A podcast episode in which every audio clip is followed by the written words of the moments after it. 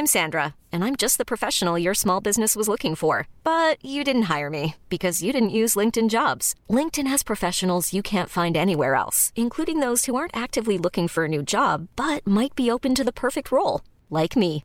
In a given month, over 70% of LinkedIn users don't visit other leading job sites. So if you're not looking on LinkedIn, you'll miss out on great candidates like Sandra. Start hiring professionals like a professional. Post your free job on linkedin.com/achieve today.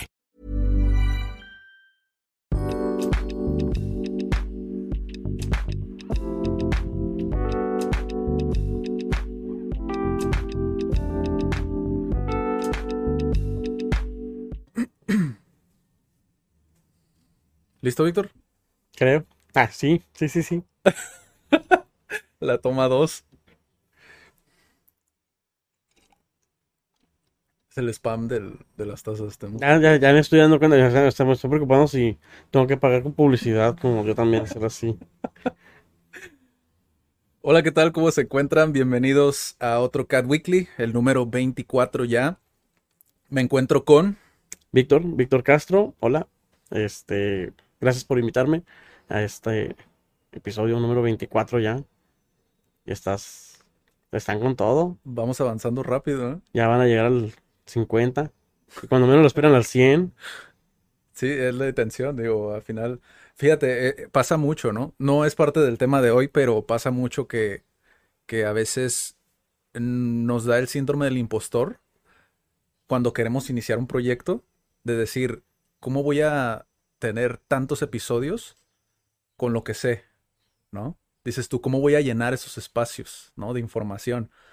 Y ya pas- pasa mucho, ¿no? Cuando vas a iniciar un proyecto como este, y lo curioso de esto es lo mucho que te retroalimenta como tu, tu contraparte, ¿no? El hecho de conversar, platicar. En la semana estaba platicando con una persona que, que decía que los podcasts eran muy generación Z, ¿no? Por- Porque, porque para eso existen las conversaciones con tus amigos, ¿no? Ok, ok. Sin embargo, creo que es muy, muy distinto, ¿no? Digo, tú que estás comenzando en este mundo del podcast, porque Víctor tiene un proyecto de, de cine donde platica sobre las... ¿Cómo lo dirías tú? ¿Es reviews? ¿Sí lo ves como reviews? Digamos que sí. O sea, el primer episodio no fue ninguna review. De hecho, creo que eso fue como hasta el quinto. Ok. Entonces, ahorita ya voy en el octavo. Lo platicabas más como noticias, ¿no? Ah, ándale, sí. De hecho, el primero fue como más una temática de. Y luego cambió a noticias. Y ahorita estoy como entre reseña. Y ahí estoy intentando darle forma conforme avanza. Sí. Entonces, son como, a ver qué pasa. ¿Cuál ha sido tu mayor obstáculo que sientes tú que, que es lo que más te cuesta? Disciplina. Me falta disciplina. Ya. Eso es la. Pero ya le estoy agarrando el rollo. Bueno, mira, ya también hicimos un pequeño spam aquí del proyecto de Víctor. Igual en la pantalla van a ver ahí cómo se llama para que vayan a verlo. Y hoy vamos a platicar, el tema justamente tiene que ver con las películas, pero como lo saben, en CAT intentamos llevarlo hacia terrenos de idiomas, desarrollo personal, o crecimiento personal, o superación personal, o autoayuda, o como lo conozcan, o los negocios también. Algunas de las películas que Víctor me comentó tienen mucho que ver con negocios, de hecho. Me sorprendió bastante, de hecho, yo esperaba que Víctor se inclinara más hacia lo que es el desarrollo personal o lo cultural. Esperaba, fíjate, justamente esperaba muchas independientes. Por alguna razón Mm. pensé que Víctor se iba a inclinar más hacia ese lado, pero tuvo misericordia de mí. Entonces, eh, hoy vamos a platicar justamente de eso, el mensaje que nos dejan las películas, la parte educacional, eh, que haciendo una pequeña reflexión y con la ayuda de Daniela, que hoy se encuentra produciendo este episodio, eh, llegamos a esta reflexión donde como una película muchas veces comienza como entretenimiento, pero se puede convertir en mucho más, ¿no? Se puede convertir como en la excusa para involucrarte en el proceso de cómo se hizo, involucrarte con las personas que lo hicieron y poder llegar incluso hasta posibles mentores, ¿no? O personas importantes para ti. Eh, como por ejemplo, pongo un ejemplo nada más por ponerlo, ¿no? Pero en Pixar, Ed Catmull, que es el director de Pixar, tiene un libro llamado Creatividad S.A. Y uno de niño ve Pixar y ni te imaginas, ¿no? Ni por aquí, de todas las batallas que tuvieron que, por las que tuvieron que atravesar para poder llegar a lo que nosotros vemos en la pantalla, ¿no? Cada uno de esos proyectos. Y mi primera pregunta para ti, Víctor, es, ¿qué piensas tú de Pixar, de las películas de Pixar? Uf, ok, muy bien. Es una primera gran pregunta, fíjate. Eh, es un poco acerca de la historia de cómo comenzó. Creo que me sé más la parte, digamos, comercial, pero también eh, un poco de la parte creativa. Y es que ellos, a pesar de que tuvieron bastantes, o sea, tenían bastantes buenas ideas, tuvieron que competir contra un grande como Disney. Digo, ahorita pues ya sabemos que es de Disney, pero en su momento tuvieron que competir con un grande como era lo era Disney. Sí. Disney está en una está en los noventas en una fase en la que pues eh, bueno más bien ochentas porque Pixar comenzó a finales de los ochentas y su primera película fue Toy Story. Este compites contra esa era oscura de Disney en el que lanza películas como La Sirenita. Lo siento, eres mi princesa que más me cae mal. Entonces tenía que decirlo. Casi matas a tu padre. Ya, spoiler. Pero bueno, como creativo, ¿cómo le haces para renovar esa, eh, estas historias? Vaya, que son animadas eh, en cuanto a dejar de tener esas historias, pues ya repetitivas, incluso en la animación. Disney estaba reciclando tal cual material de sus películas antiguas. Algo que pues todos los que más o menos conocen la historia de Walt Disney pues nunca hubiera pasado, ¿no? Exacto. Eh, y llegan estos este, creativos, eh, voy a decir nuevos, nuevos para la industria. Y van comenzando a, ¿sabes qué? Pues hay que idear. Sale tu story. Increíblemente ayudados por, en parte por Disney, al menos en la distribución. Y después te, das cuenta de que para la segunda de Toy Story, el, el avance en cuanto al, a la animación ya fue bastante. Sí. Y eso fue la segunda. O sea, estamos hablando también de películas como Bichos.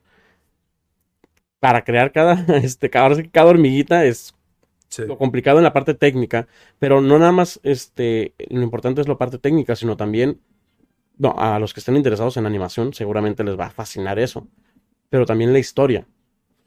Bichos es una película que fácilmente pudiera ser vista para adultos. O sea, habla de la opresión. Básicamente critica el capitalismo en cierto sentido. Sí. Entonces, Toy Story, eh, trato de no pensarle como qué tema a cada adulto puede ser. Eh, pero en el caso de Bicho sí. Sí. Y es, aunque es una película muy, eh, no es nada más popular, sí es como la primera que veo yo en, Pixar, que es como, hey, esto es diferente. Es algo así como, para las nuevas generaciones, es algo así como Lego Movie. Que a mí personalmente no me gustó, pero es una, es una muy buena película. Sí. Pero te está, el tema que te está tratando también es súper adulto. Y ves las películas nuevas de Pixar con todo y, Cars 2, que es así, no, la neta. amo a mate, pero no, lo siento. Sí. Entonces te das cuenta de cómo está eh, influenciado ya, obviamente por Disney, pero no dejas de ser, de tener temas este, importantes que siempre van a destacar de las películas de otras empresas, ¿no? Sí. Entonces, eso es lo cool de Pixar.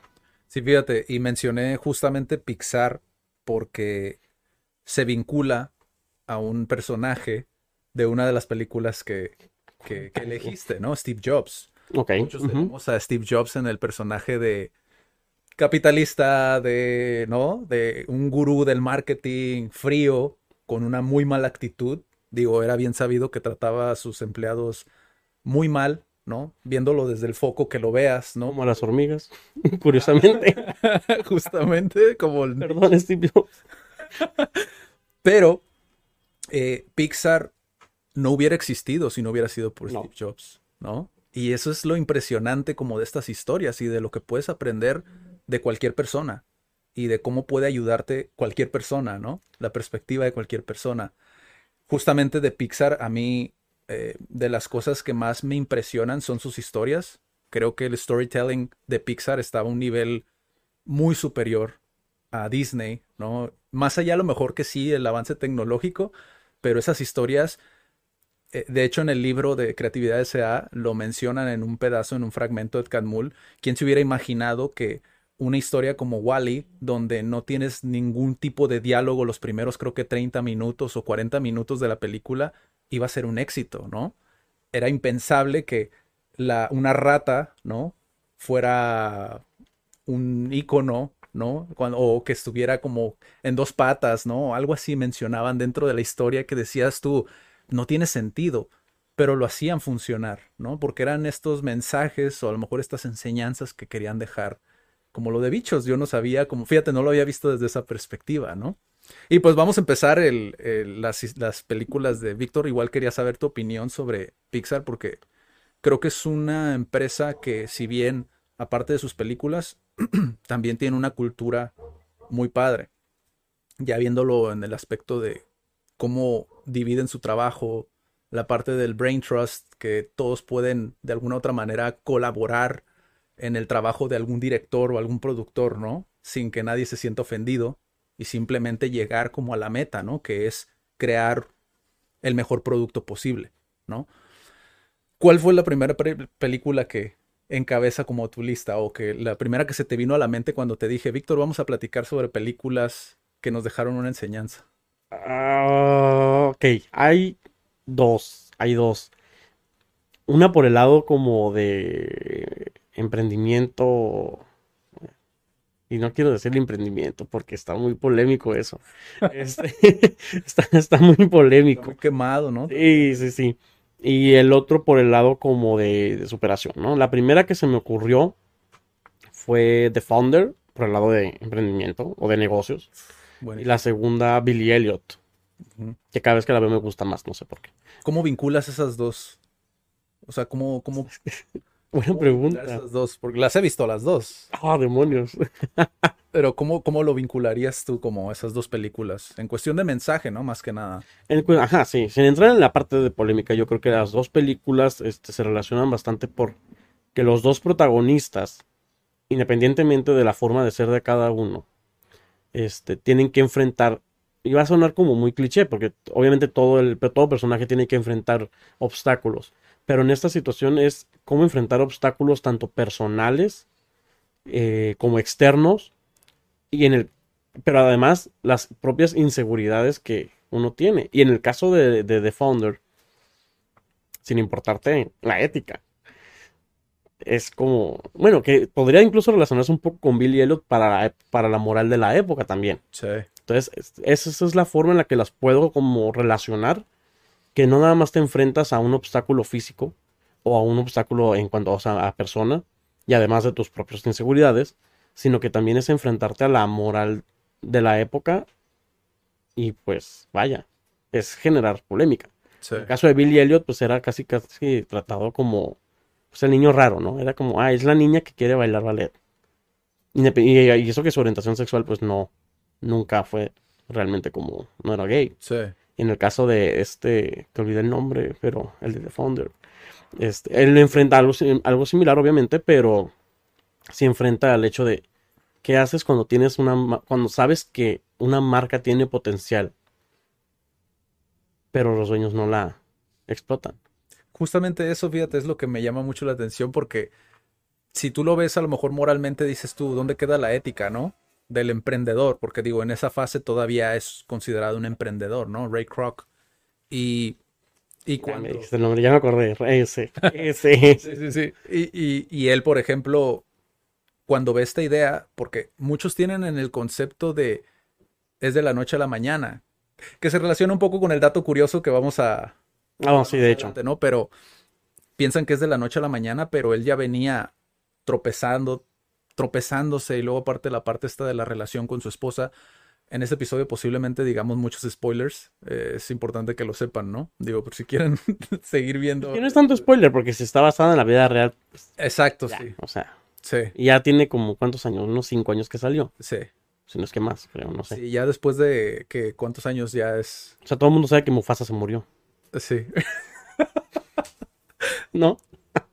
Daniela. Avisen. avisen. ¿Se está grabando?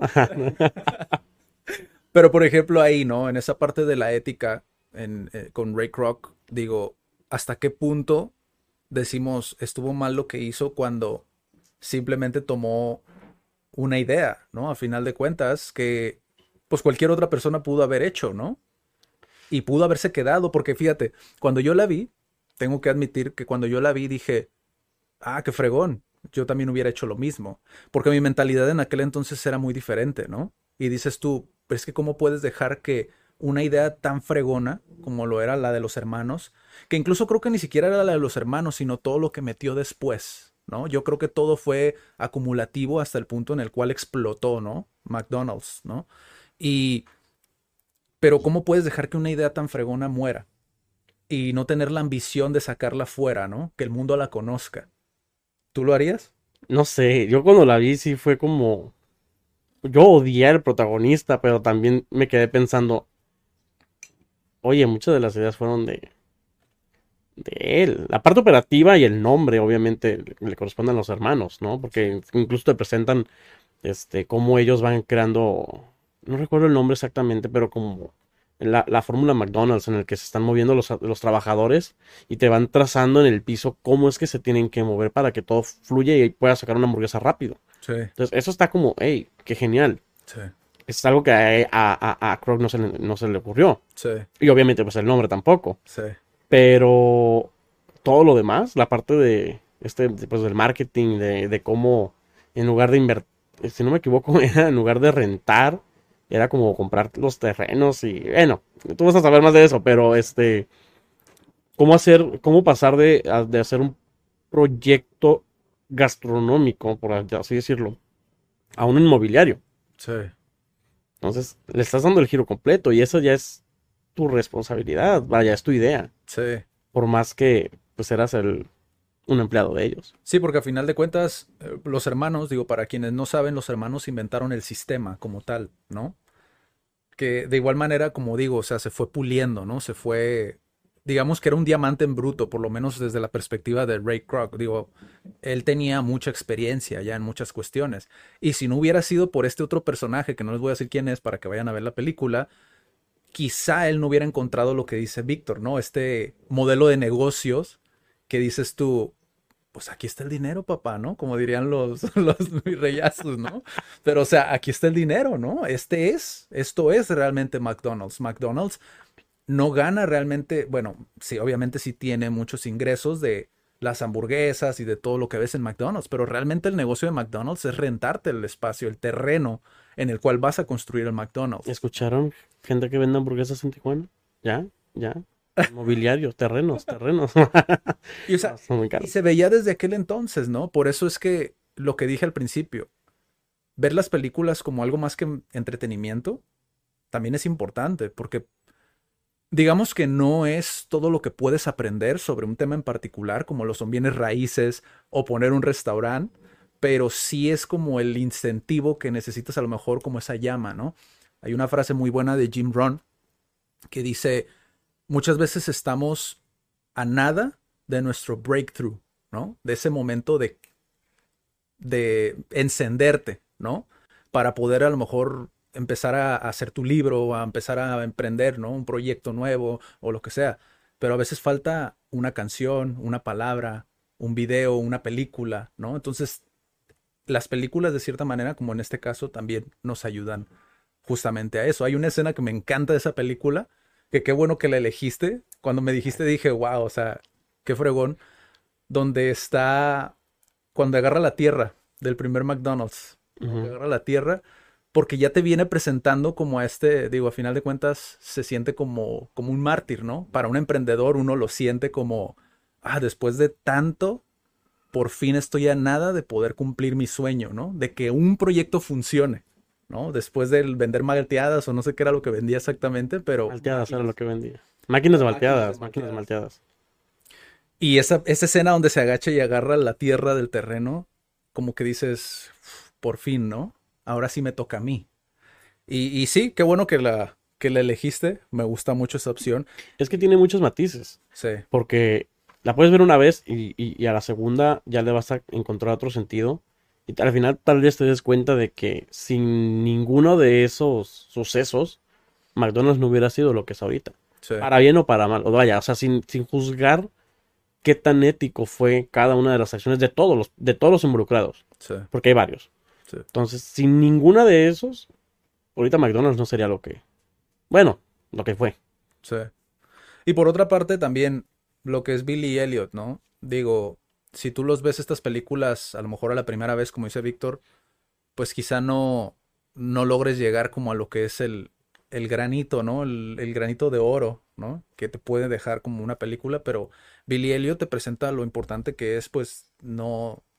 ah, Suena muy cliché, ¿no? Pero el no dejar morir tus. tus No ambiciones. rendirte, pero incluso creo que eh, con el, con el- en el caso de Billy Elliot no es nada más no rendirte, sino es valorar que haya una persona, que- porque, ah, mira, encontré otra relación.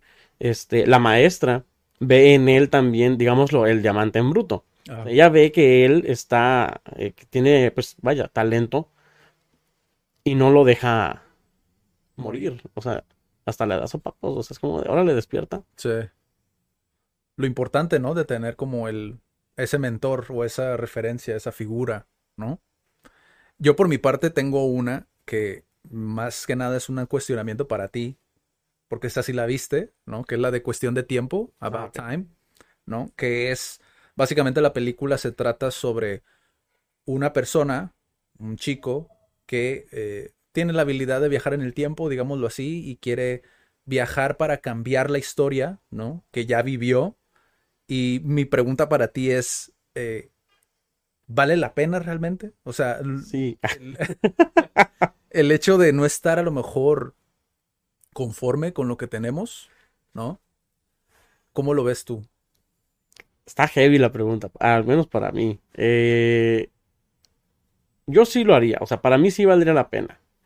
Obviamente, y para muchos yo creo, pero este, conforme pasan los años te vas dando cuenta o vas descubriendo momentos claves de tu vida que te sirvieron para estar donde estás ahorita. Sí, O sea, independientemente de si estás en una buena o mala situación. Y obviamente hay, esos momentos claves en los que dices, justo ahí yo considero que si lo cambiara, o sea, sería mejor, diferente. estaría mejor, o sería diferente, porque también no, pues realmente por más que cambie, digo, en cuanto al- a la teoría de ficción, de cambiar el tiempo, no sabes qué puede pasar. Sí, O sea, a pesar, en las películas sí te lo ponen como de, no, pues movió la silla y Capitán América es Capitán Comunista o cosas así, pero, sí, pero, o sea, en cuanto a, aterrizándolo aquí, a esta, pongamos nuestras reglas, pues, sí. o al menos como funciona en esa película, eh, yo, creo que- yo creo que sí. Esas reglas sí me, me- me agradan más.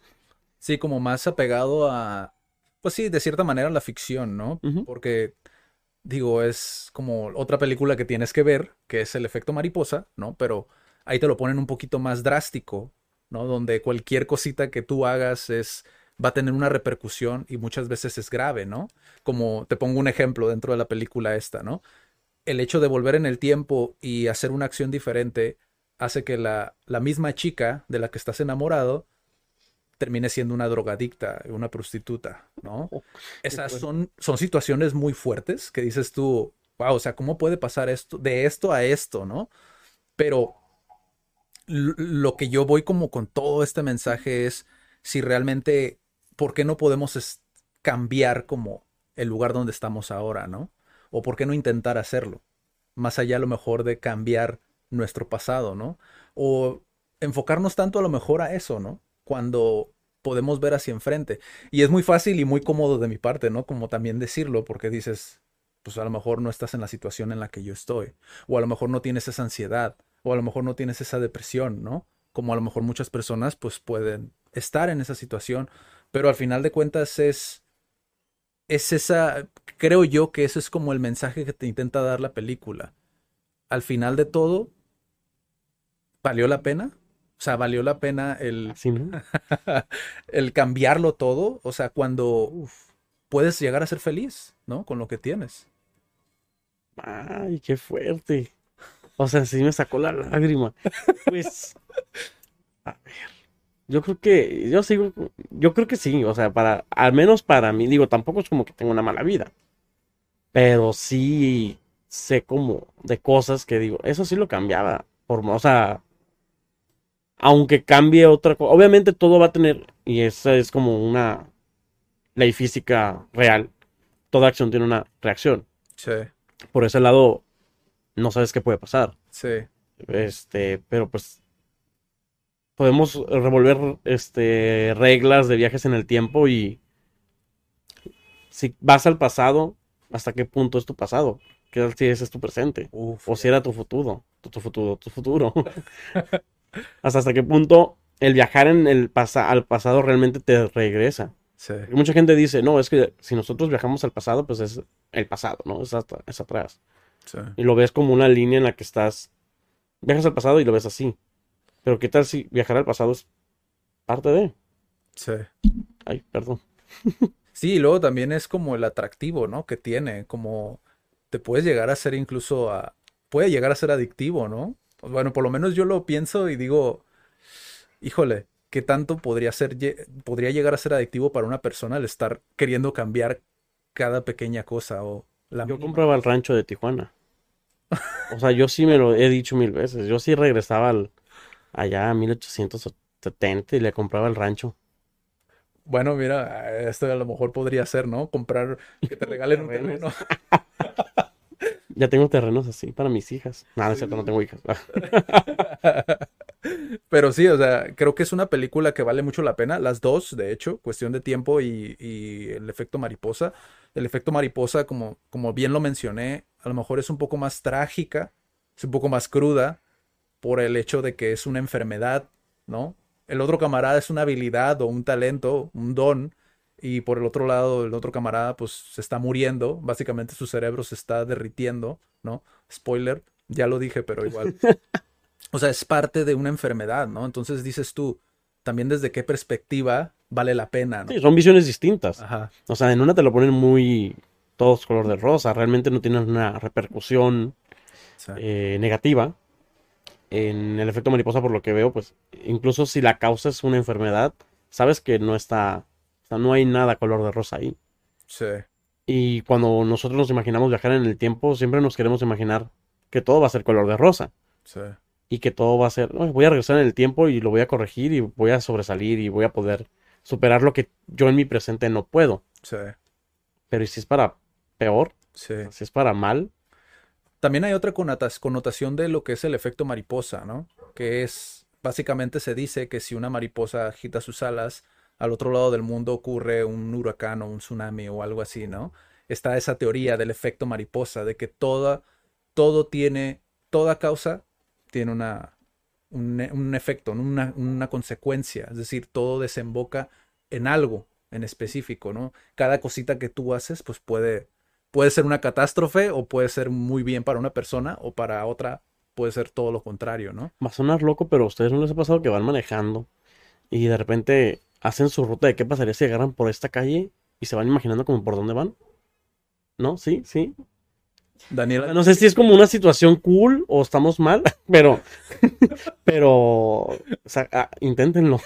Está medio loco. sí, o sea, tú vas manejando y te vas imaginando como por otro... Por ejemplo, como sobre todo eh, estamos con mucho tráfico, digo, si me hubiera ido por allá estuviera más rápido y trato de imaginarme dónde estuviera, pero imaginármelo no nada más como del puntito en el mapa, sino tal cual me imagino yo en el carro como la línea, es como, ok, voy por allá. Interesante. Sí, estoy medio enfermo, pero sí. Y bueno, Víctor, te toca. ¿Qué otra película tienes? Creo que voy a hablar de, porque no quiero repetir las, este, de películas que he hablado antes, pero El Gran Showman, tengo algo que hablar de ello, porque es esta película donde sale Hugh Jackman, en el que está también, bueno, él es un niño pobre, este, por las situaciones mágicas de Hollywood, y logra tener cierto estatus. Obviamente trabajó toda su infancia en barcos y no sé dónde. Regresa por la niña de sus sueños, ya es una señora, obviamente, ya está grande, quiere casarse, si no, no me vayan a interpretar, ¿no? Este, y pues ahora sí que pues la pide, en esa época se pedían a las mujeres. Ya sé, está muy extraño. Pero pues la pide a sus papás, ¿no? Y ella, ella decide casarse con él. Ajá. También, ah, sí, no, y yo dije algo bonito, o sea, la pidió. No, no se la robó, pues eso es peor. Sí, Daniela dijo que antes se la robaban también. Ajá. Y te muestra cómo él tiene que, pues vaya, emprender porque ya va a tener hijas. Pero él siempre fue como, quiero un trabajo de mis sueños, ¿no? Obviamente no lo logra. Termina siendo, no sé qué, creo que es como redactor en una eh, oficina. Sí, más o menos. Llámalo- Recuerdo si algo así. Los despiden y entonces él decide, ¿sabes qué? ¿Qué hago con esto? Tengo que hacer lo que yo quería hacer. O sea, yo te prometí una vida de ensueño, una vida de, con magia, pues vamos a hacerlo, ¿no? Y quiere emprender haciendo este un espectáculo, termina siendo un circo, para no hacer muy largo el cuento, pero termina siendo un circo. Lo que rescato de eso también es cuando logras tus sueños, puedes perder el piso. Y eso es lo que, al menos yo le, porque mucha gente le toma de la película lo cursi, yo le tomo el cómo no valoras a todos tus colaboradores o a todas las personas que te permitieron alcanzar ese sueño, porque cuando tienes la posibilidad de rodearte con los grandes, desprecias a los de abajo. Pero, o sea, el hecho de, de, por ejemplo, y sí, tiene todo el sentido del mundo. Pasa mucho, incluso yo siempre lo pongo como ejemplo eh, con los emprendedores. Tú puedes saber mucho de negocios, puedes saber mucho de marketing, puedes saber mucho de publicidad, puedes saber todas las habilidades para que tu negocio funcione, ¿no? Pero aquí en Tijuana, por lo menos, pasa que todos tienen este mismo comentario cuando les digo, oye, pero ¿por qué no colaboras con esta otra persona y juntos pueden a lo mejor hacer algo más? O delega ese trabajo, ¿no? La mayoría casi siempre me dice, no, es que nadie lo va a hacer como yo, ¿no? Y, y tenemos esta mentalidad de que tenemos que ser individualistas o hacerlo todos nosotros. Ay, me incluyo. o el hecho de, de no confiar, ¿no? En el trabajo de alguien más. Y que tú, todo el foco de atención se concentre en el emprendedor que creó todo. Cuando, volviendo a Pixar, hilando esa idea, ¿no? La cultura de Pixar te dice, tú eres dueño o eres el, el líder, ¿no? De este proyecto. Aún así yo sea el director, tú eres quien encabeza este proyecto. Es tu idea, es tu sueño, es lo que tú quieres lograr al final, ¿no? Y dejar brillar a esas personas, ¿no?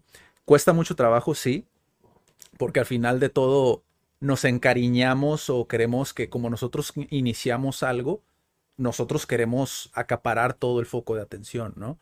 Y, y sí, en la película sí recuerdo justamente esto que dices tú. No lo recordaba muy bien, de hecho se me hizo curioso que la eligieras, pero es verdad. Cuando perdemos como ese sentido de comunidad y se vuelve más un, ah, pues ya estamos aquí por el show, por el espectáculo y pues hacernos más grandes, ¿no? Más que realmente todos quieren estar aquí, todos quieren seguir en el mismo, en el mismo rumbo al que yo voy, ¿no? Al mismo norte. Sí, y lo estamos tomando desde el punto de vista como así que la parte de este de negocios, porque ni, ni siquiera queremos y no vamos a, y no vamos a tocarlo por el lado racial y de las minorías y todo eso. Sí. Pero como incluso su propio eh, socio le dice como de, ¿sabes qué? Pues bye, ¿no? Sí. Y como la ves ese mismo socio, es como cuando pasa cierta tragedia, también eh, no les voy a contar spoilers, es cuando pasa cierta tragedia, es como, pues aquí estamos, Sí. mira, mira quién está Sí. otra vez, ¿no? Es como, Sí. vamos a volver a empezar esto. Sí. Y creo que incluso hasta se vuelven a dividir ahí las ganancias. Y así, ¿no? 50-50. Pero es muy interesante como, por lo menos la manera en la que tú lo, lo percibes, porque digo, sí es algo que adolecemos muchas veces, ¿no? Por eso yo, yo creo que el, el- aunque suena muy cliché, el desarrollo personal es algo muy importante dentro del emprendedor.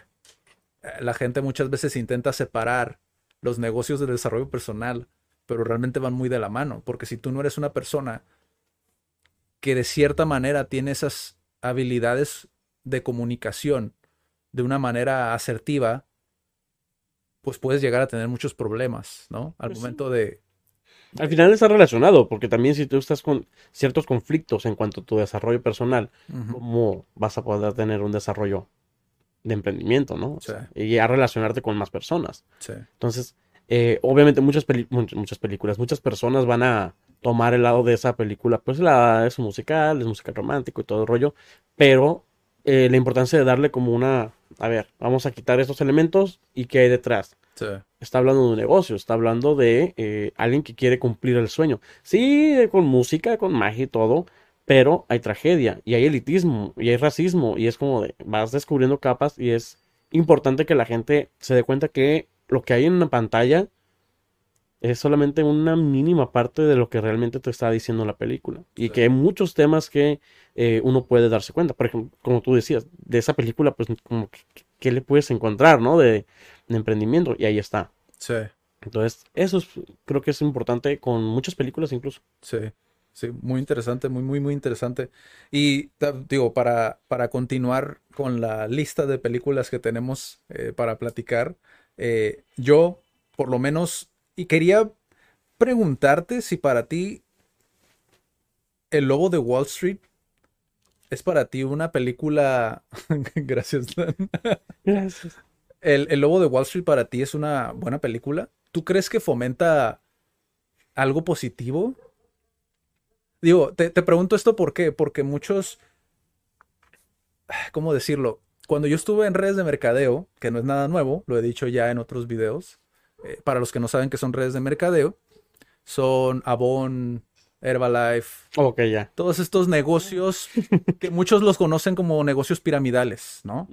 Cuando pues sí tiene algo de sentido, sin embargo no es tal cual como lo pinta, ¿no? Hay muchos mitos, hay muchas cuestiones que se desconocen del multinivel.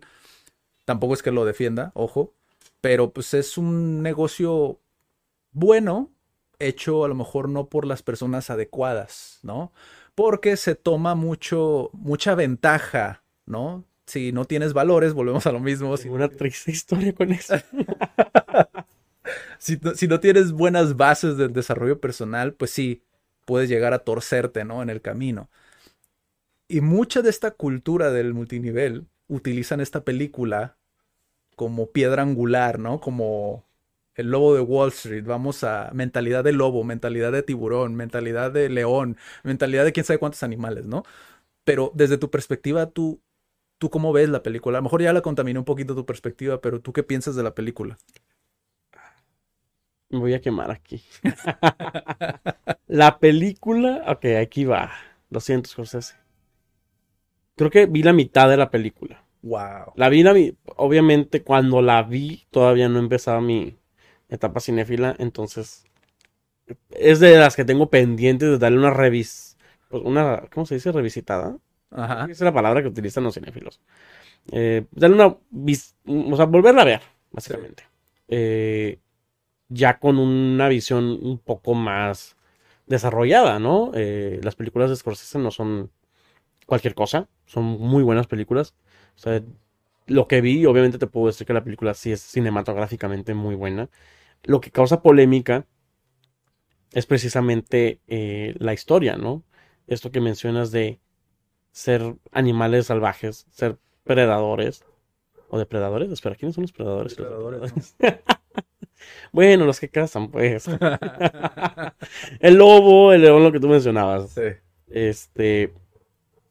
Y no importarte. O sea, obviamente mucha gente que va a defender a capa y espada ese, ese sistema o esa forma de ser. Porque ahora sí que mientras no sea ilegal, dale, ¿no? E incluso, pues hay cosas. En la película hay ciertas cosas que son como Muy ilegal. muy ilegales. pero que sea, te explican cómo es Wall Street. Ajá. O sea, no hay nada nuevo. Eh, y así es en muchas otras partes a su debida proporción. Entonces, me agrada que la película te muestre que no nada más existe esta... mm, No voy a decir mafia, pero sí mala forma eh, de hacer las cosas en personas que regularmente tú consideras que no lo hacen, que son personas como de pues, de corbata, ¿no? Tú piensas que la gente que roba los tienes en un concepto, en un estereotipo, eh, sí, racista y, y clasista, lo que quieras. Este, pero no nada más son ellos, también hay personas que pueden ir caminando con un maletín típico de Wall Street, ¿no? Con un maletín, traje, corbata, sombrerito, y tú posiblemente por tu percepción dices, "No, pues es un trabajador, o sea, eh, trabaja en Wall Street, trabaja en la bolsa, ¿qué puede estar haciendo? Y ya después descubres que pues, está ahí consumiendo drogas, ¿no? Con, digo, esta escena, porque esa es una, creo que es de las escenas clásicas contemporáneas Sí. en la que este DiCaprio está, eh, no, no sé la palabra, así de santo soy. Ay, no, no sé cómo se, ah, aspirando, Ajá. aspirando, no sé qué droga es, pero está aspirando una droga Es que también. desde el cuerpo de su esposa, creo, no me equivoco. Sí. Es Margot Robbie, Ajá. no me equivoco. Actriz. Sí, no quiero decir vulgaridades.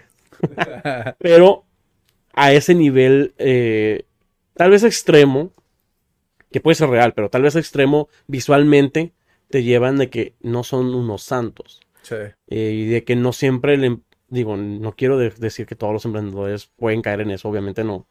Pero de que no todo el emprendimiento es como el típico emprendimiento positivo y alegre en el que sí, vamos todos juntos, vamos a emprender, claro. Sino que también está el emprendimiento salvaje, el emprendimiento de, hey, no me importa, voy a destruir a la competencia, voy a destruir lo que sea porque quiero alcanzar. Sí. O sea, quiero lograr eso. Y nada me va a detener. Es curioso, fíjate, porque justamente mi historia con el multinivel se asemeja un poco a lo que acabas de decir, ¿no? De el emprendimiento no siempre es color rosa y te vas a topar con personas que no muchas veces buscan el bien para todo el equipo, ¿no? Eh, en mi caso, por lo menos, eh, pues son personas que aunque tú no tengas un peso en la bolsa, pues van a seguir intentando exprimirte utilizando manipulación, de cierta manera, ¿no? Y en, en la película justamente lo ves, lo ves mucho, ¿no? Hay una escena súper clásica también, no sé si recuerdas o si llegaste a esa parte, donde está súper, súper mega drogado y que va a conducir el Lamborghini. Creo que ¿No sí. lo viste? Creo que sí. Es un trabajo al- actoral de DiCaprio impresionante. O sea, es, creo que de las películas que yo he visto donde mejor se ha actuado y todos los personajes. O sea, por lo menos de lo que yo he visto y desde mi perspectiva no, no educada en lo que es el cine, pero sí realmente creo que a nivel actoral, a nivel también de cinematográfico, creo que es, es muy, muy, de muy buena calidad. Realmente sigo sin entender por qué no se llevó el Oscar. No tengo el nombre de quién no se lo llevó porque me falta el año, pero, Ajá, pero sí, eh, recuerdo que esa vez fue como, ¿por qué no se lo llevó?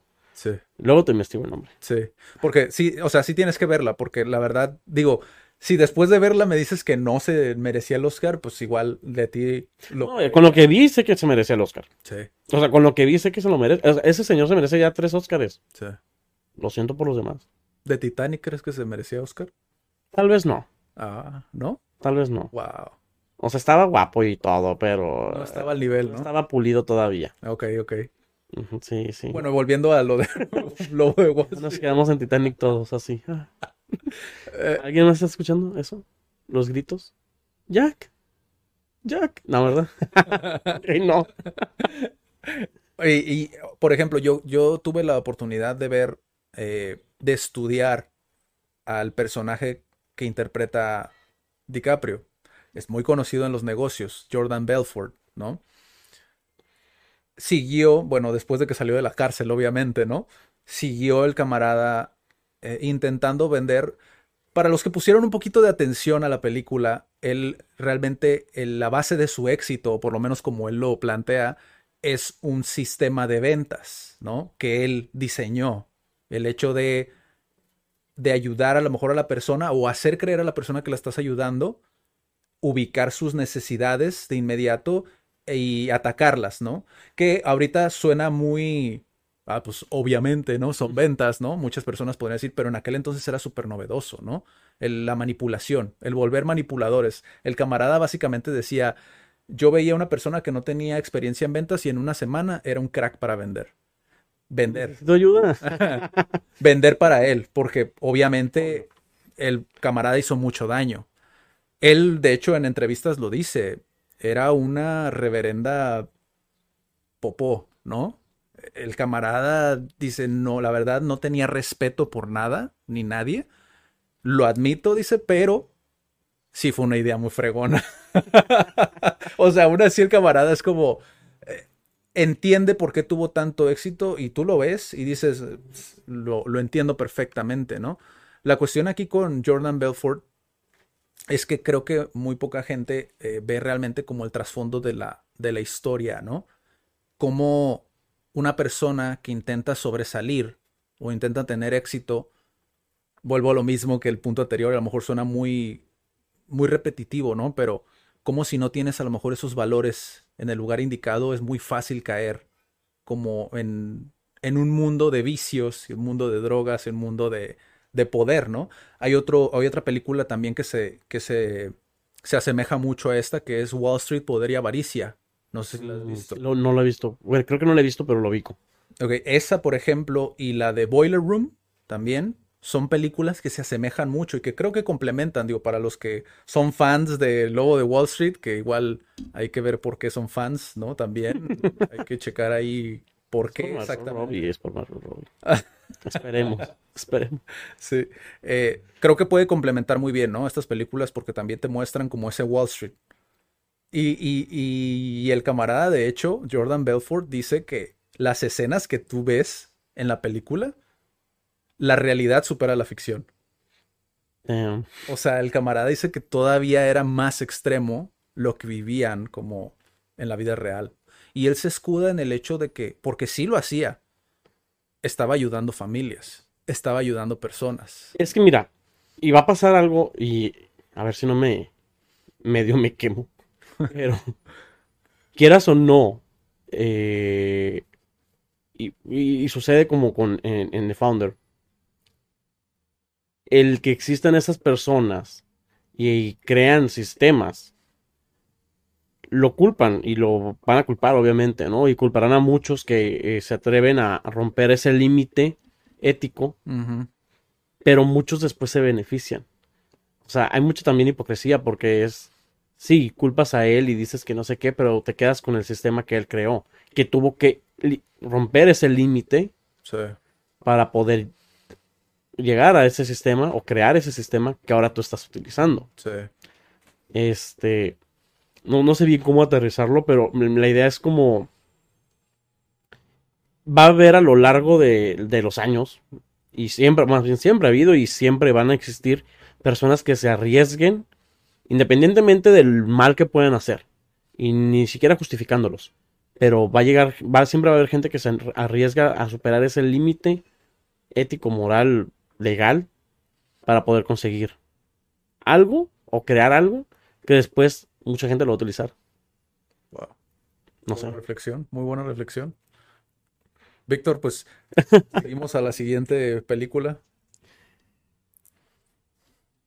Hay una película que eh, vi, este, no sé si viste Moneyball con Brad Pitt. Sí, sí. Ok. Yo la vi hace mucho tiempo. De hecho, la vi para, para hacer un, no un podcast, pero me invitaron en un podcast también. Y no recuerdo ya muchas cosas, pero algo que destaco, y es también con la creación de sistemas, aquí no es que él rompa eh, como ese límite ético, pero sí como cuando eh, tú tienes esta visión de crear un sistema que te permita hacer, en este caso es una película en el que el tema principal es el béisbol Sí, y eh, creo que crea un sistema para poder conseguir jugadores que no son catalogados estrellas, ajá. pero que juntos pueden hacer algo, ¿no? Algo así, tú me, me corriges Sí, como y... un equipo, ¿no? Él buscaba más como la, lo colectivo, más allá de una estrella en específico. Ajá, y muchos le decían como, es que ¿por qué no estás contratando a tal? Me estás haciendo un equipo que no vende. Sí, Y al final, pues vaya, lo este consigue ese, ese sistema y al final todo el mundo está agradecido, ¿no? sí.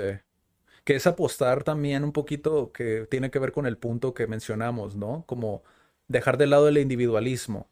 En el deporte creo que es un es, es muy claro cómo lo puedes ver, ¿no? Lo vimos con Michael Jordan con el documental este de The Last Dance, ¿no? No sé si lo viste. No. pero básicamente, eh, como lo relatan en el documental, que para una persona que no es estudiada o educada dentro de lo que es el básquetbol, te deja entrever que realmente no solamente fue Jordan, que sí, fue un atleta nato y sobresalió y pudo haber hecho muchísimo más si hubiera tenido más tiempo el camarada, pero realmente tenía un equipo que lo respaldaba, o sea, y siempre fue algo que eh, todo giraba en torno a él, pero a final de cuentas, si él no hubiera tenido a, lo- a su- a ese equipo, no hubiera sido lo que es. Es- No puedo dejar de pensar en Space Jam, lo siento.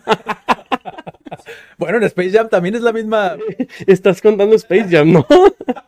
Es el, es el mismo, es el mismo mensaje. Bendita sea la abuelita de la, de la, o la abuelita, ¿es abuelita de Piolín? Hostia, no es abuelita, ¿verdad?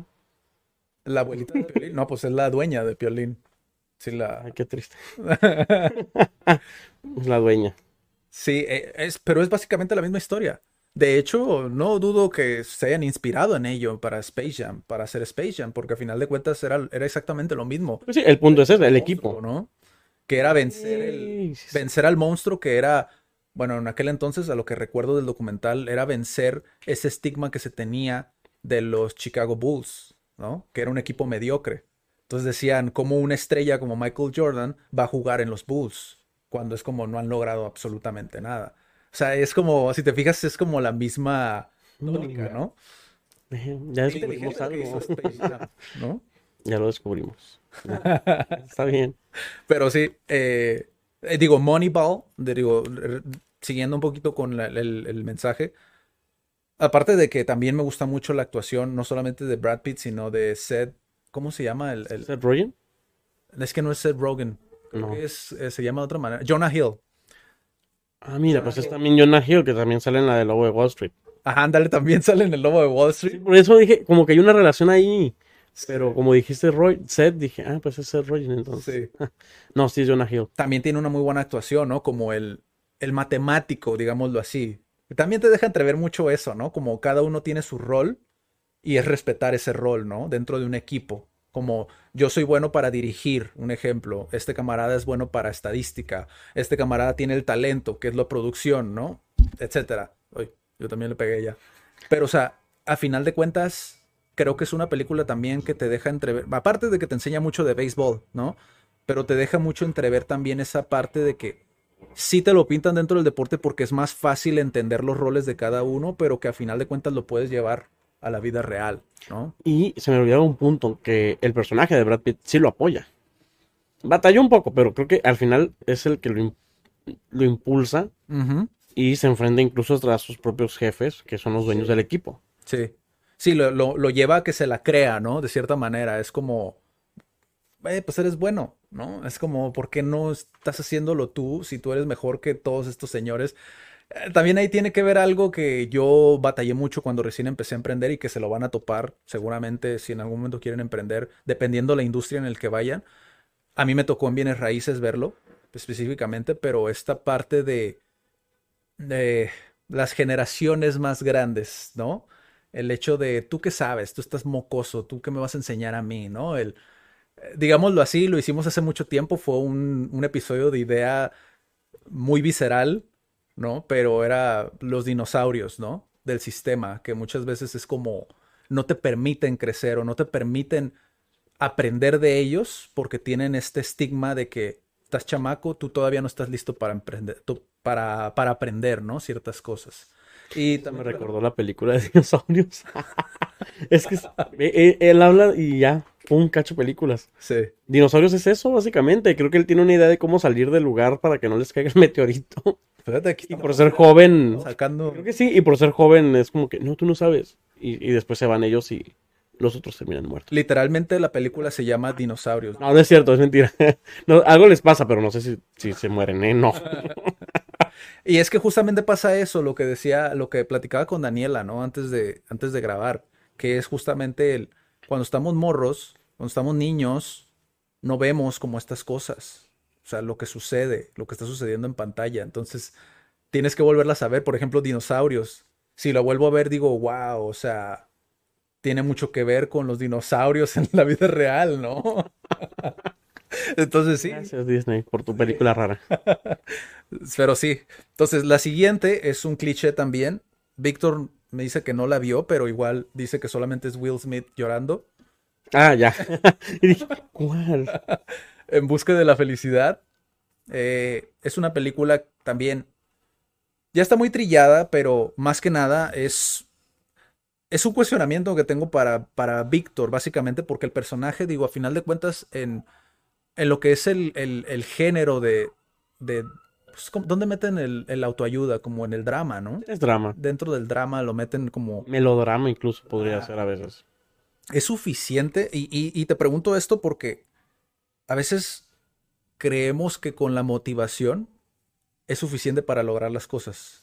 Uy, ¿Tú crees no. que sí es suficiente el ver una película y decir, ah, ok, me siento motivado, voy a hacerlo? No, no. Por experiencia propia y por leer a incluso más personas, este, no. No basta la motivación. Porque yo, eh, así, por ejemplo, ahorita puedo salir de aquí y es como de, hey, estuvo genial esto. Voy a, voy a grabar ahora sí mi podcast, qué genial. Pero llego y te pierdes, ajá, te desconcentras. Este, y dejas caer la, la disciplina. Creo que es más la disciplina combinada con la motivación la que te puede permitir, y no digo lograr, sino estar trabajando para ver si lo logras, ¿no?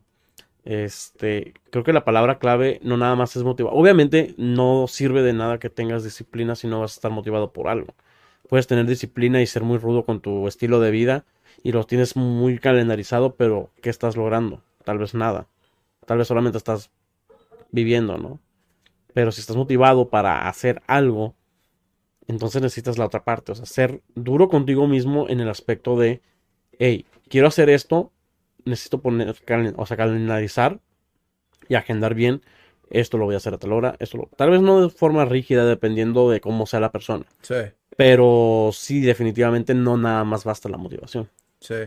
Y fíjate, eh, tomé esta, pel- esta película para hacerte esta pregunta justamente porque, al igual que el Lobo de Wall Street, también es muy de, de ciertos sectores, sobre todo el emprendedor, más en general, de tomar esta película como un, ya ves, si lo quieres, puedes hacerlo, ¿no?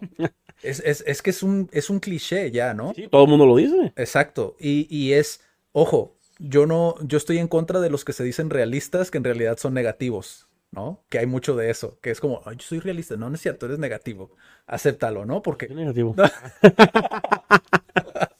pero o sea, el- la película esta por lo menos te deja entrever como, sí, pero ve todo el proceso que tuvo que pasar, ¿no? Ve la edad que tiene, ve la situación en la que se encuentra, porque para un padre, el hecho de tener un hijo, muchos padres podrían decir que irresponsable fue, ¿no?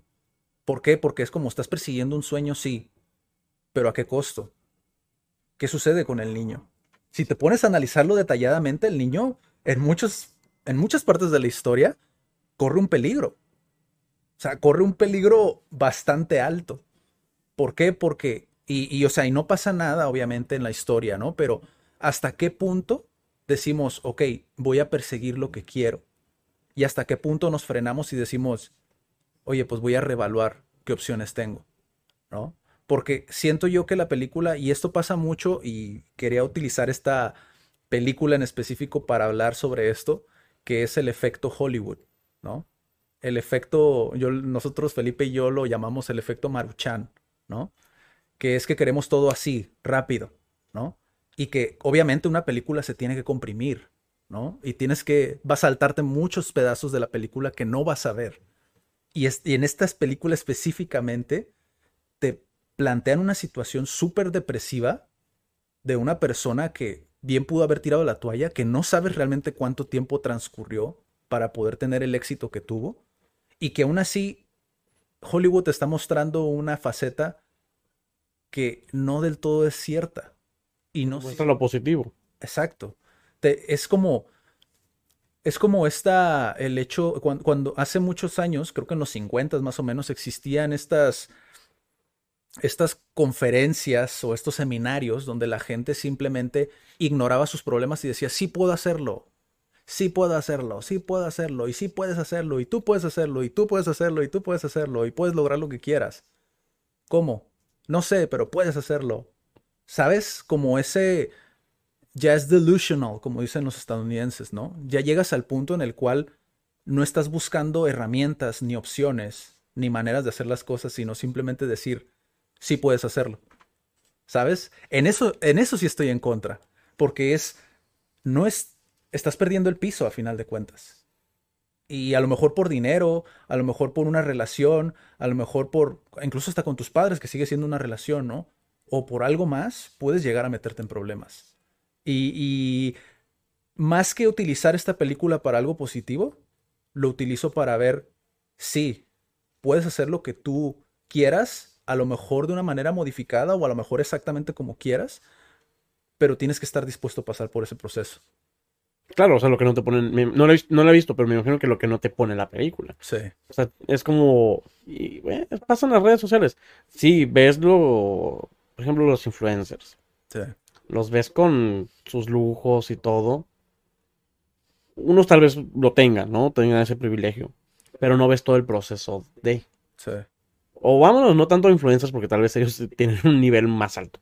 Pero ciertos este, famosos o personas eh, que han logrado tener algo, pero no vemos el. No sé que la chinga que se llevó. sí, ¿no? Nos- en las películas también es como la parte que tenemos que tener cuidado de no quedarnos con. No digo positivo para seguir tu idea, sí. este, pero sí lo color de rosa. Ajá. Este, el, mira, pudo. Y si él pudo, iba a poder, pero no viste la, o sea, no viste todo lo que, todo el proceso y lo que tú dijiste también importante. Las herramientas que tuvo que conseguir, uno no sabe cómo, Exacto. pero las consiguió.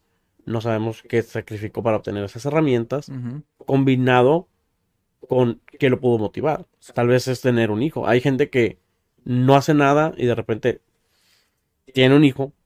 Aquí soy a razón. No, no entremos en detalles. Sí. Y eso es lo que los motiva. Ah. Y habrá quienes, incluso con, ni con hijos. Sí. O ni con, o bueno, no hijos, pero me refiero a ni con ese algo o alguien que te hace motivar, ¿no? Sí. Entonces, importante tener herramientas, tener disciplina, tener motivación y no, y pues ser paciente. No dice alguien que es impaciente, pero, Sí. eh, pero ser paciente. Porque no es como en las películas. En las películas es 90 minutos, 100 minutos y te van a poner lo bonito. Sí. A menos de que quieran hacer llorar. Ahí sí van a explotar la parte sufrible. Sí. Pero la vida real no es así. Sí, esos sesgos, ¿no? Por lo menos después, años después, creo, y no, no me citen en esto que voy a decir, ¿no? Pero tengo entendido que después se supo que la, el- la persona que estaba interpretando Will Smith, es decir, Gardner, nomás me acuerdo del apellido, ¿no? Pero la persona que supuestamente están relatando su historia, eh, después se supo que creo que le pegaba a su esposa. O sea, lo que vemos en la película es que la mujer lo deja, lo abandona, o por lo menos así te lo pintan, ¿no? Y después se supo que el camarada, pues, le pegaba. Cancelado. Entonces dices tú, ¿realmente puedo confiar al 100%? Yo siempre lo he dicho, el, el criterio es súper importante. O sea, saber distinguir, discernir lo que puedo aprender se vuelve muy pesado, ¿no? A lo mejor estar repitiéndolo, pero eh, sí, realmente es como qué absorbo y qué no, qué dejo, ¿no? Sí, porque imagínate estar queriendo leer la vida de... Y me refiero a la vida de una figura que suele ser ejemplo de... Ujú. Pues todos tenemos nuestras vidas ocultas. Sí. ¿Ustedes no? Ah, sí, ustedes no. Ahí podríamos, Me hablar, cito. Ah. ahí podríamos hablar de la cancelación, ¿no? ¿Qué opina Víctor de la cancelación? Uh. Pero bueno, lo dejamos para... Sí, no, para- otro día. para- Pero por, por- fíjate que este puede funcionar para contestar esto. Obviamente no vas a tomarlo negativo. Bueno, si lo quieres tomar adelante, no eres libre de tomar lo que Eso quieras. sucede, ¿eh? Pero va a haber muchas veces en las que tu ídolo se te va a caer, Eh. ¿verdad? ¿Verdad? Estoy en lo correcto. Estoy en lo correcto. JP. Es todo lo que voy a decir. No, no, hombre. Ay, así, ¿no? No, no es cierto. Pero este, va a haber muchas veces en las que el ídolo se te va a caer. Pero pues también uno puede tomar lo positivo de. Sí. Sí, sí, sí, ¿Es totalmente. superficial? Sí.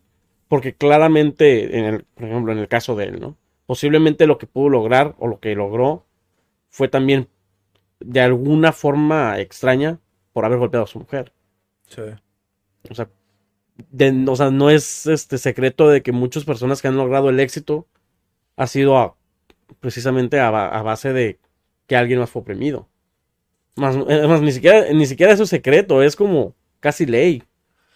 O sea, gran cantidad de personas eh, o de corporaciones oprimen a otro para poder estar donde están. Y no me, y no me considero como comunista ni nada, pero o sea, tampoco me ciego. Tampoco voy a decir que no pasa. Sí, A nivel macro y a nivel micro. sí. A cuánto, ha- hagamos una reflexión de nosotros estamos donde estamos, ok, pero ¿hemos llegado a oprimir a alguien? ¿O no? Posiblemente no. O sea, también. Y Daniel así como de, sí. O censurar a alguien, digo, a final de cuentas, digo, es... Hace poquito escuchaba de... Me voy a salir un poquito del tema, ¿no? Pero quiero compartir esto. Escuchaba un podcast sobre... que hablaban de... de cómo...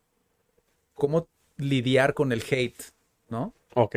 y hablaban de esta parte de bloquear a la persona, ¿no? A la persona que dijo el comentario. ¿Hasta qué punto es censura? Decía, ¿no? Dice, no, es que eso no es censura. Tú puedes ir a decirle tus tonterías a otra persona, yo simplemente no lo quiero ver, Ajá. ¿sabes? Yo, sí. Es como intentar discernir como esa parte, ¿no? De a quienes hemos oprimido, a quienes hemos censurado, a quienes quizá a lo mejor mm, decimos, no, es que eh, tú sí puedes opinar, pero tú no, ¿no? Tú sí puedes decir, Incluso inconsciente, o bueno, no inconsciente, pero incluso sin querer hacer daño. ajá. O sea, llega un momento en el que tal vez callamos a alguien. Como los, es que los hermanos McDonald's, vuelvo a lo mismo, ¿no? El mismo ejemplo, pero es eso, ¿no? Desde, dependiendo dónde estés parado, vas a ver una parte de la historia, ¿no? Vas a decir, estuvo bien o estuvo mal, o híjole, no sé, tengo mis dudas, ¿no? Porque no sabemos realmente cómo fue, o si a lo mejor fue todavía más ojete, por En la vida real. otra- Otra palabra, ¿no? A lo mejor fue más ojete en la vida real, Ray Kroc. A lo mejor fue más descarado. A lo mejor ni siquiera les dio tiempo de pensar, porque ya ves que en la Sí, película no. dice, ay, les voy a dar tiempo para pensar. A lo mejor ni siquiera eso, ¿sabes? Pero es, vol- volvemos a lo mismo, esta narrativa, ¿no? Que nos decimos, lo que funcione para ti, ¿no? Siempre y cuando intentes tener una línea de ética, ¿no? Intentar como, si vas en este camino, si tú te llegas a salir, tiene sus consecuencias. Y a veces no externas, a veces es acá arriba. O sea, ¿cómo te afecta las decisiones que estás tomando acá arriba? Porque si hoy te, disciplinas, ¿no? Dices, ok, voy a hacer esto, esto, esto est- y esto. El día de mañana, si no lograste eso, ¿cómo te va a afectar el día de mañana? Posiblemente no te quieras levantar de la cama, ¿no? Entonces es como intentar ser un poquito más conscientes en ese aspecto. Y nos salimos un poquito del tema, ¿no? Pero creo que igual puede servir, ¿no? Puede servir a lo mejor este, este mensaje. Seguimos con, con la siguiente película, Víctor. Último cliché. Ay, último cliché. Bueno, no último, pero es un cliché también. Es Rocky. Uf, sí. Rocky tuvo que prepararse para poder, ahora sí que, ganar su pelea. Sí la gana, ¿verdad? No vi el final.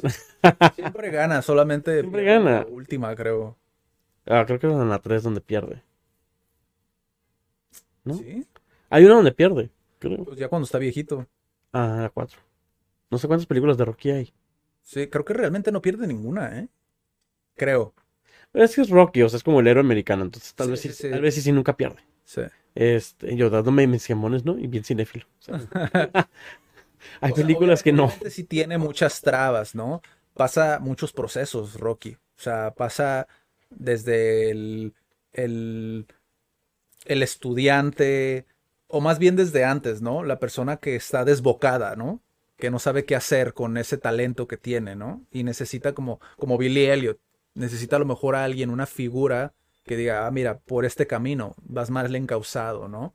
Después pasa la etapa donde ya es, lo gana todo, ¿no? Ya ganó todo y es como pierde el rumbo, pierde el propósito, ya no sabe qué hacer, ¿no? Después la etapa de maestro, donde se da cuenta que una persona que a lo mejor que tiene necesidad, pero tiene los valores equivocados, puede, aunque le enseñes lo mejor que tú tienes, pues no necesariamente va, va a salir como tú lo esperas, ¿no? No va a aprender, no sé si recuerdes todo esto que te estoy Y diciendo. así como de, este, estamos hablando ya de Creed, ya llegamos a Creed. no, ¿verdad? Porque No, es, no, es- me imagino que es antes, ajá, sí.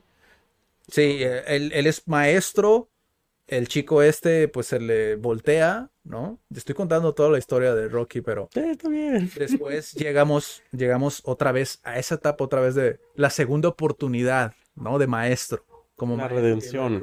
¿No? Sí, ahora, ok, esas, las de Creed sí las he visto. Es que, Sí, joven, o sea, no, me veo mayor, pero, sí, pero yo soy de la época de Jurassic Park. sí. Sí, pues yo también las vi ya después, ¿no? Digo, Rocky, a final de cuentas, es que es eso, ¿no? Es el, es el arquetipo de el, el, la- el underdog, ¿no? El, el que siempre todos miran hacia abajo, ¿no? A la gente nos encanta eso, nos encanta Claro. siempre irle a la persona que tiene menos posibilidades, ¿no? Como buenos mexicanos. No se me ocurre ninguna película, pero ha de haber películas en las que el, el, el- al, ese que mencionas, al que siempre miran menos. Ah, no es cierto, pues ya, ya, ya me acordé, ya me acordé de una.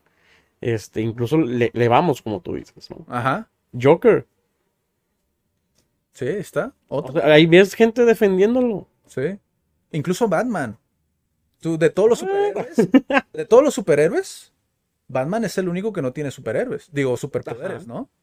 A quien la gente ve como algo que se relaciona más. Oh, ok, ya, ya, ya, ah, ya, ya, ya, te entendí. sí. Dije, ay, ¿a poco está igual de loco que el Joker? Dije, sí está loco. eh, ¿eh? sí, realmente, bueno, sí, eh, Joker tiene como que facetas. piensa, ¿no? Es como, está medio extraño esa- ese rollo. Ah, no, sí, de hecho sí tiene como facetas Sí, sí, sí. locas Bruce Sí, Wayne. sí, sí. Peter Parker lo vemos porque es pobre. Nos encanta porque es pobre. Es la verdad. Por- eh, creo que Peter, ay, es que me voy a meter en problemas, ¿no? Con los de Marvel, pero desde mi punto de vista, ¿no?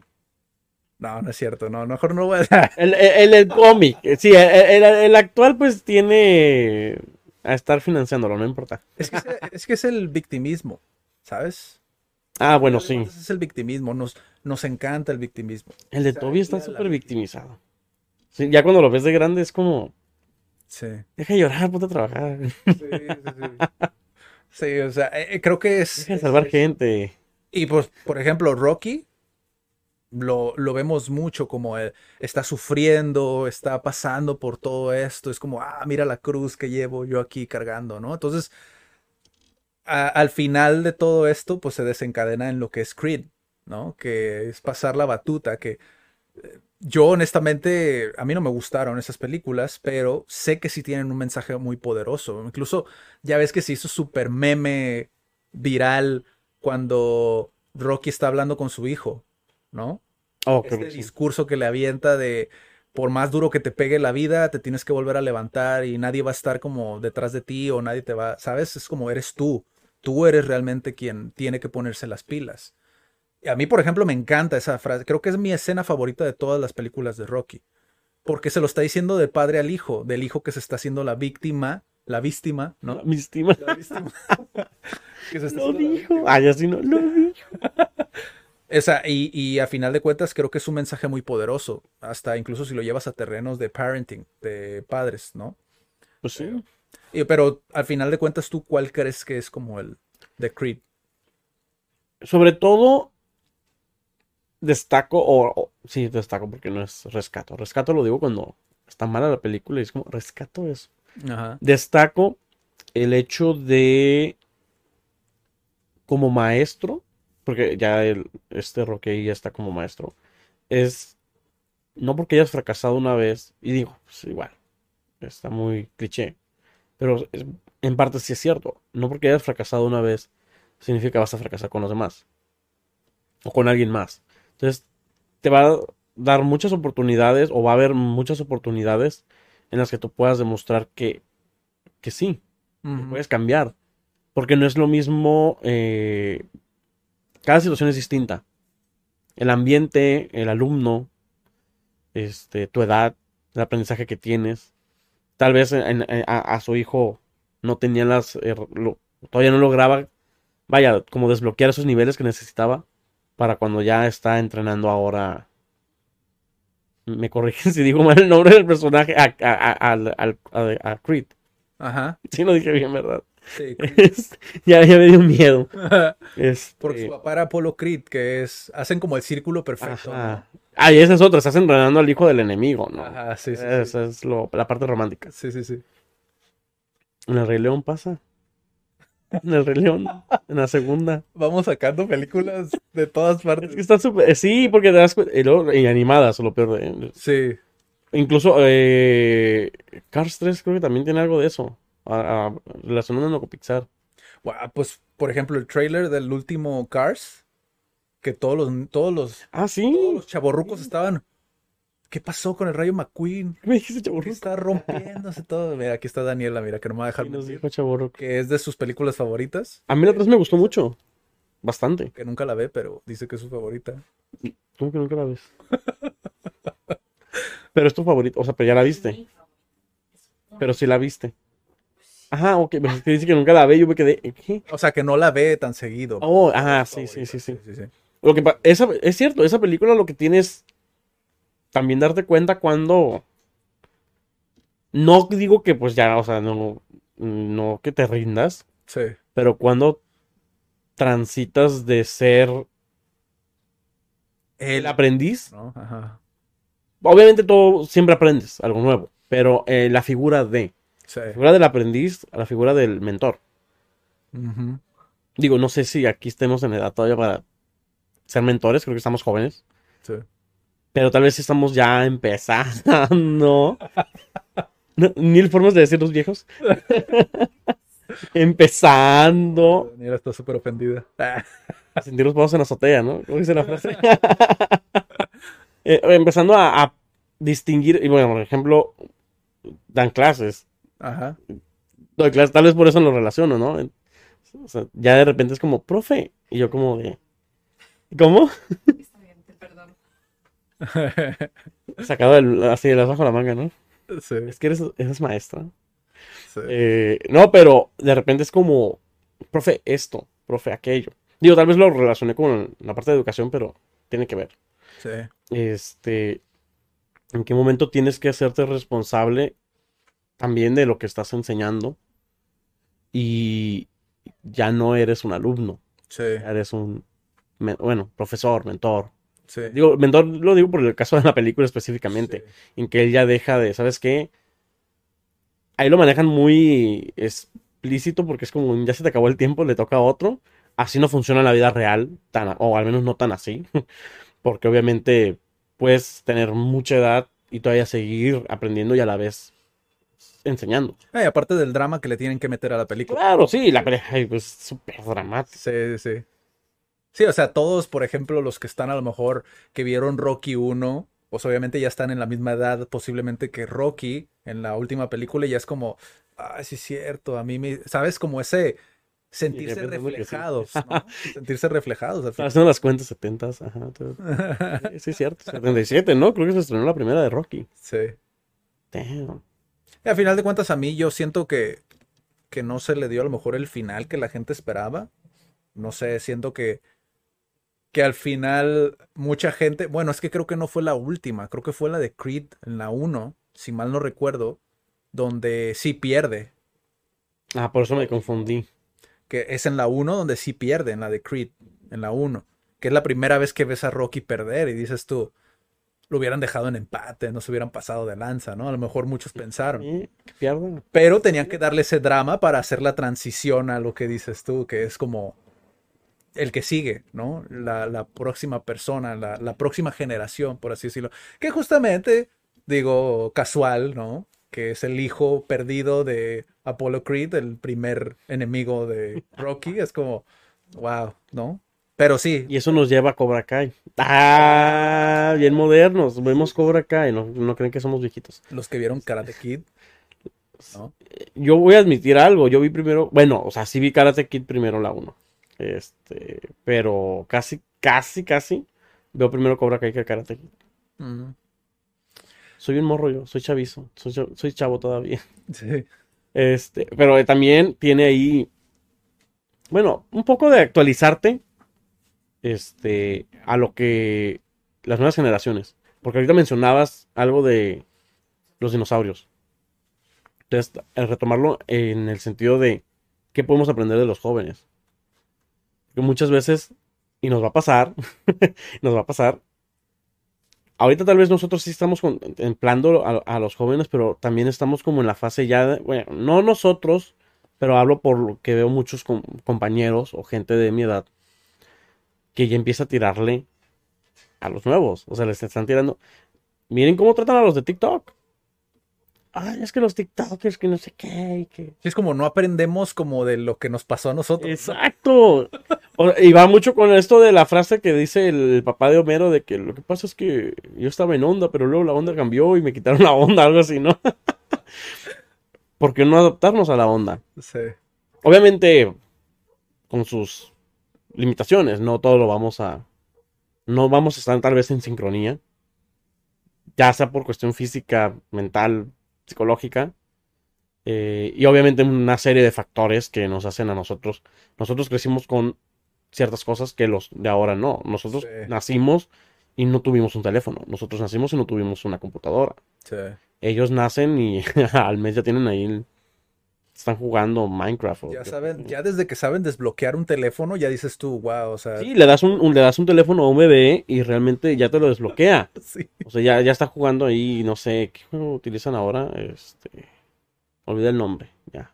Pero, o sea, ya, ya te están haciendo streaming ahí en Twitch. Sí. O sea, hola, soy un niño de 5 años, te voy a enseñar dos más dos, no sé.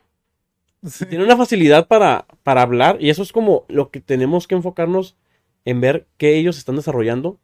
Yo, por ejemplo, yo soy, aunque no, tal vez no parezca, soy un poco malo para desenvolverme Sí. en cámara. Ay, así no ir presumiendo, ¿no?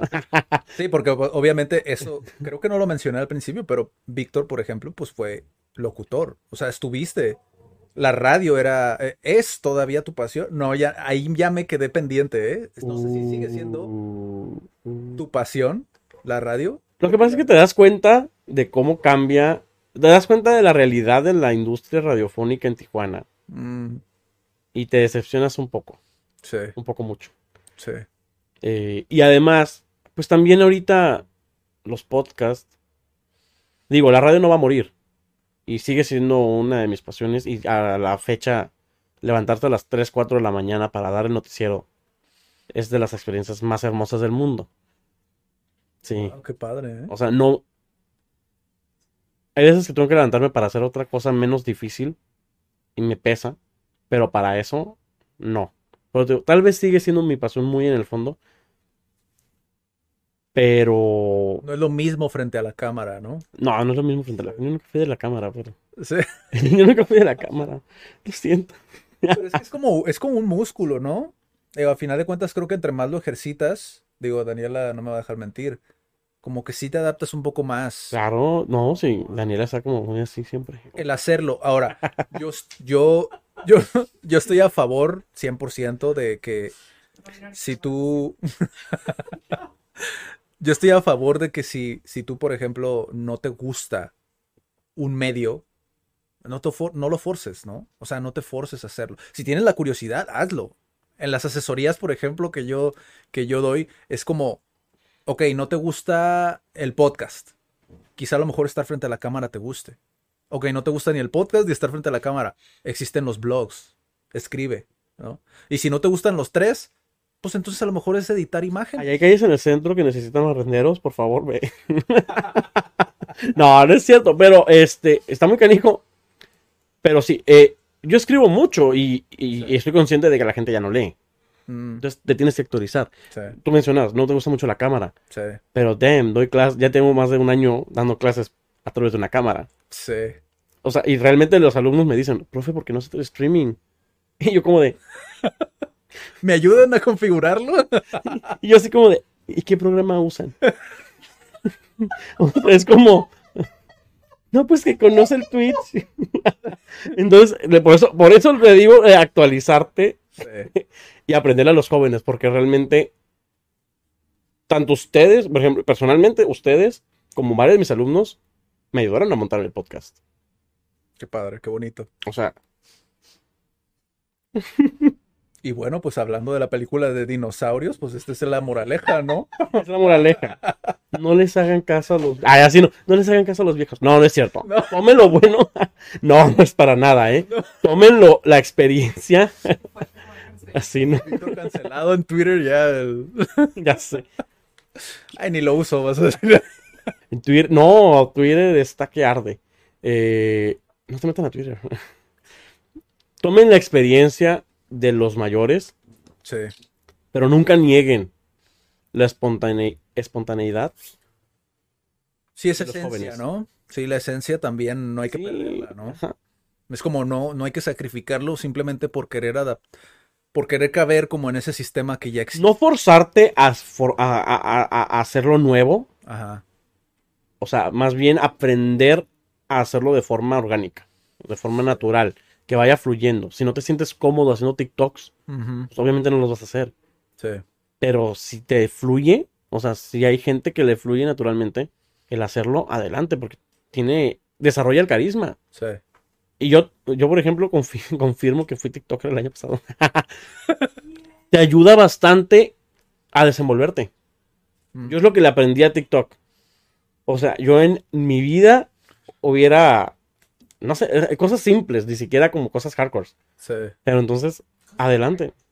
Ah, Es que ah, no, no vamos a hablar aquí. Este, no, ya cambiamos de película. Todo por culpa de Rocky. Fíjate, empezamos hablando de Rocky del 77 y terminamos hablando de TikTok. Sí. Pero es que es, es el- es el- eh, vuelvo a lo mismo, ¿no? Esa es la magia del podcast, ¿no? Que empiezas hablando de una cosa y terminas hablando de otra, pero que a final de cuentas, digo, si a alguien le puede servir, pues qué fregón, ¿no? Hoy, por cuestiones de tiempo más que nada, vamos a dejarlo pendiente. Digo, después vamos a continuar hablando de películas, pero la verdad a mí me encantó que eh, hablar de como de, de todo, todas las películas que Víctor tenía para mí. Sé que se adaptó bastante a mí, lo sé. No. Estoy segurísimo que se adaptó bastante a mí. Para continuar, para dar cierre, cierre, para dar cierre a este episodio, el dato curioso que en esta ocasión no es por parte de Daniela, sino Lo por parte de Víctor. Esta sección es patrocinada por Daniela. No, eh. Eh, sí, el dato curioso de la semana. Ubican a James Ivory. James Ivory. Nada, la pregunta yo sé que no lo ubican. No. Pero James Ivory es el escritor, el guionista más bien, eh, de la película Call Me By Your Name. Ah, está muy ad hoc. Pride Month. Eh, esta película que en 2017 se estrena en los premios Oscars realizados en 2018. Él gana a sus 89 años su primer Oscar. Esperemos que no sea el único, pero hay posibilidad de que sea el único. Pero, este, pero me refiero a, no importa la edad, porque este muchacho, bueno, señor ahorita, pero en su época muchacho, es- nace en el 29. Cosa curiosa que nace unos meses después de la primera. Yo lo relacioné rápidamente con eso. En la primera este, ceremonia de los Óscares, a los meses él nace. Wow. Estamos hablando de alguien que tiene casi la misma edad que los Óscares, Wow. por así decirlo, ¿no? Y fue hasta la edición 80, y- bueno, 90 para él, 89 el año eh, él tenía, en el que él pues logra su primer Oscar. Él empezó estudiando en los años eh, o 50, 40, 50. Su primera carrera estudió artes, no estudió cine. Eh, después en los 50 se involucra a hacer cortometrajes, decide estudiar cine, sigue haciendo cortometrajes y no fue hasta el 75. Ya Estamos hablando que del 29 al 75 son unos 46 años, ¿no? Ujú. 46 años tu primer éxito y moderado en Hollywood. ¿Cuántos de nosotros a nuestra edad nos estamos sintiendo a veces derrotados y pues todavía no llegamos a los 30? Entonces, eso es lo, que destaco de este dato curioso. Eh, y aún así, a pesar de que estuvo él ganando eh, serie, premios y globos de oro durante los 80s y 90s, que fue la cúspide de su carrera, todavía le te alcanza para en la década de los 10, de los 2010, pues llevarte, y finales 2017, eh, llevarte un Oscar, ¿no? Entonces, ese es el dato curioso. Él es un guionista que siempre estuvo intentando no renovar, pero sí eh, logró cierto éxito en cuanto a sus películas. Fue director, de hecho, mm, como escritor, para, o sea, escribir películas para otros no, no tiene tantas. Y justo esta fue la que pegó. ¿Sabes a quién me recuerda mucho? A, a la historia de el que todos sabemos, del coronel Sanders, ¿no? Ándale. Del Kentucky Fried Chicken, que es como también a una edad ya muy avanzada, tuvo su éxito, formó KFC, obtuvo esta receta mágica, ¿no? Del pollo frito, ¿no? Y, y sí, o sea, eh, com- comparto mucho esa, esa manera de pensar porque a veces, y lo dije hace poquito, lo dije a una persona, sobreestimamos demasiado el tiempo, ¿no? Sobreestimamos como el, ya tengo 30, tengo que haber tenido esto, ¿no? Y a veces no nos damos cuenta que es como, falta un año, o faltan dos, o faltan cinco, vas a tener 35 y vas a tener todo. Es como, ay, pues qué aburrido estoy, ya logré lo que quería, ¿no? Los fantasmas de aquí en la oficina. Porque ya murió el guionista y nos está persiguiendo. Ah, es cierto. Lo siento, James. No. Pero, o sea, A muchas ver, el coronel Sanders. Sí, era el coronel Sanders. Y, y ese es justamente esa parte, ¿no? Como el, el, el esperar. Hay una frase que a mí me gusta mucho que sobreestimamos lo que podemos hacer en un año, pero subestimamos lo que podemos hacer en 10. Haciendo cuentas, pero Sí, sí. sí, sí, reflexiónenlo. Subestimamos, o sea, lo que puede pasar en 10 años. O sea, a lo mejor de aquí a 10 años, si realmente es que te pusiste pilas, ¿no? Y buscaste opciones, preguntaste, investigaste, hiciste tu tarea y accionaste, pues puede ser que en 10 años consigas lo que quieres. ¿Y cuántos años vas a tener? ¿40? Vas a vivir otros 40 años, vas a tener una segunda vida, ¿sabes? O sea, es cuando ya lo pones como en ese tipo de situaciones, pone, pues en- entiendes que personas como él, que no se rindieron, pues al final lo tuvo lo que quiso, ¿no?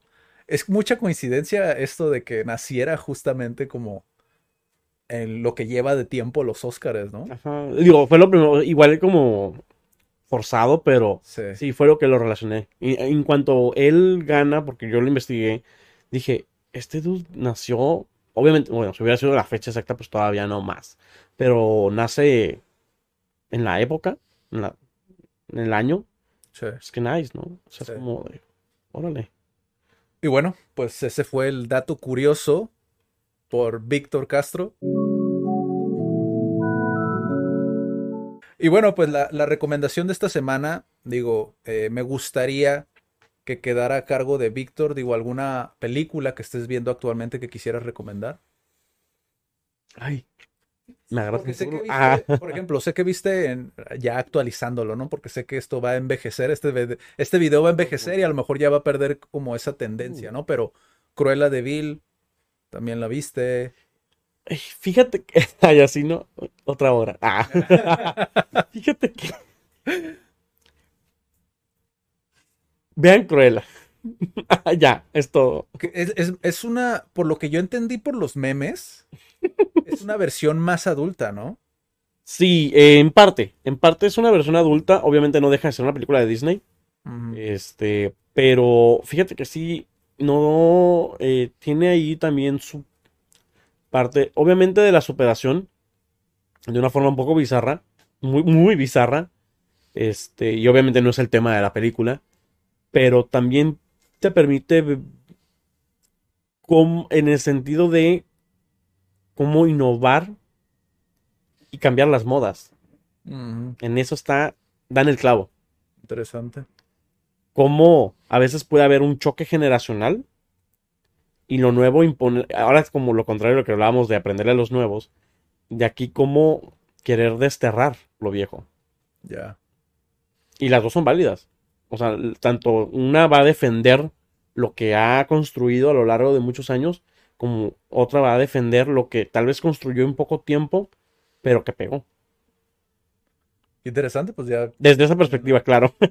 tienen la recomendación de esta semana. Qué interesante que este capítulo tuvo mucho de la parte del choque generacional, ¿no? Estuvo interesante porque no, no me lo esperaba dentro del desarrollo personal. Digo, es interesante analizarlo. Digo, Externé mi situación interna por eso. Y bueno, pues eso ha sido todo por este episodio. Muchas gracias, Víctor, por, Gracias a por ustedes. aceptar la invitación. Tienes la puerta abierta, ya sabes.